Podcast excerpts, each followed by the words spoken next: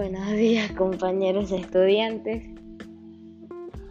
Estamos en un nuevo podcast que tenemos una invitada especial que es mi mamá y le va y va a dar va a dar su punto de vista este de cómo han cambiado los juegos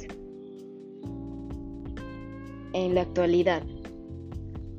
Ya comencemos. ¿En qué año naciste? Bueno, yo nací en el 86, casi que en la mitad del 80. Eh, buenos días, les saluda la mamá de este entrevistador precioso. Mm. bueno, ¿qué les podría decir yo? Eh, las formas de los, los juegos, ahora yo siento que es muy diferente, demasiado distinto. ¿Cómo fue su infancia? infancia, eh, tranquila. Yo soy de un cantón de la zona sur de Manaví y muy tranquila, muy de campo. Mi familia se dedicaba mucho al, a la ganadería, a la. Entonces, siempre mis vacaciones en tiempo de escuela yo las pasaba en, el campo. Antes nosotros, era muy diferente, porque nosotros desde escuela era por trimestres y teníamos largas vacaciones, no como ustedes, que tienen muy poquitas vacaciones. Nosotros teníamos casi que tres meses de vacaciones para cambiar de un año lectivo. ¿Cuáles eran los juegos que practicaban en su niñez? Bueno, juegos en sí los que tú te podías inventar, porque nosotros, al menos yo, no crecí rodeada de tecnología. Eh, ustedes, por ejemplo, tú mismo, tú juegas Play, juegas Play, ¿qué más juegas tú? En el teléfono teléfono, tienes la tecnología ahí, ¿verdad? En cambio, nosotros no, en, esta, en nuestra época no había mejor lugar que estar en la calle, en el barrio, jugando, divirtiéndonos.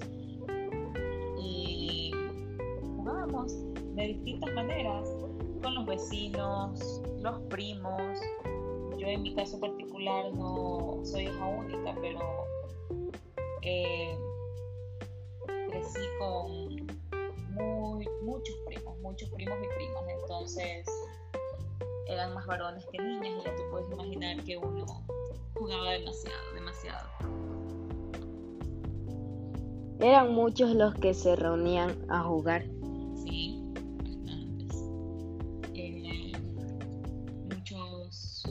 Ya te digo, primos, vecinos de no solo la, la calle, sino que de toda la manzana. Éramos alrededor de, qué sé yo, 15 o 20 muchachos en ese entonces, entre mujeres y hombres. Las salidas a andar en bicicleta y que mi, mi cantón es muy chiquito, entonces subíamos por una calle, bajábamos por la otra y dábamos 10.000 vueltas por las mismas calles, pero era emocionante, era bonito el compartir mejor te acuerdas tú ese, ¿qué te digo yo, Paul? Hace unos tres años atrás, tres, cuatro años atrás, cuando vivíamos allá en la otra casa, que salías a jugar con los vecinos. ¿Sí te acuerdas? Pero responde, conversa. Sí, pero eso yo no salí hace el anterior año. No, es hace tres años atrás, más o menos. Estabas más pequeño que salías a jugar, se te iba el día así, súper que rápido. Nosotros salíamos a jugar después que terminábamos a hacer las tareas porque la escuela la terminábamos muy temprano, 12 del día, 1 de la tarde, nosotros estábamos en casa. Y salíamos a jugar, a las 3 de la tarde ya estábamos jugando. Nos llamaban a merendar 5 y media y era el famoso grito de, de que Rosida póngase usted Rosario, póngase usted María. Comenzaban a gritar y ya todo el mundo, bueno, nos vemos hasta mañana, hasta mañana. Cada quien para su casa. Ahora es distinto, ahora todo es por teléfono, todo es por, por, este, por WhatsApp, es diferente.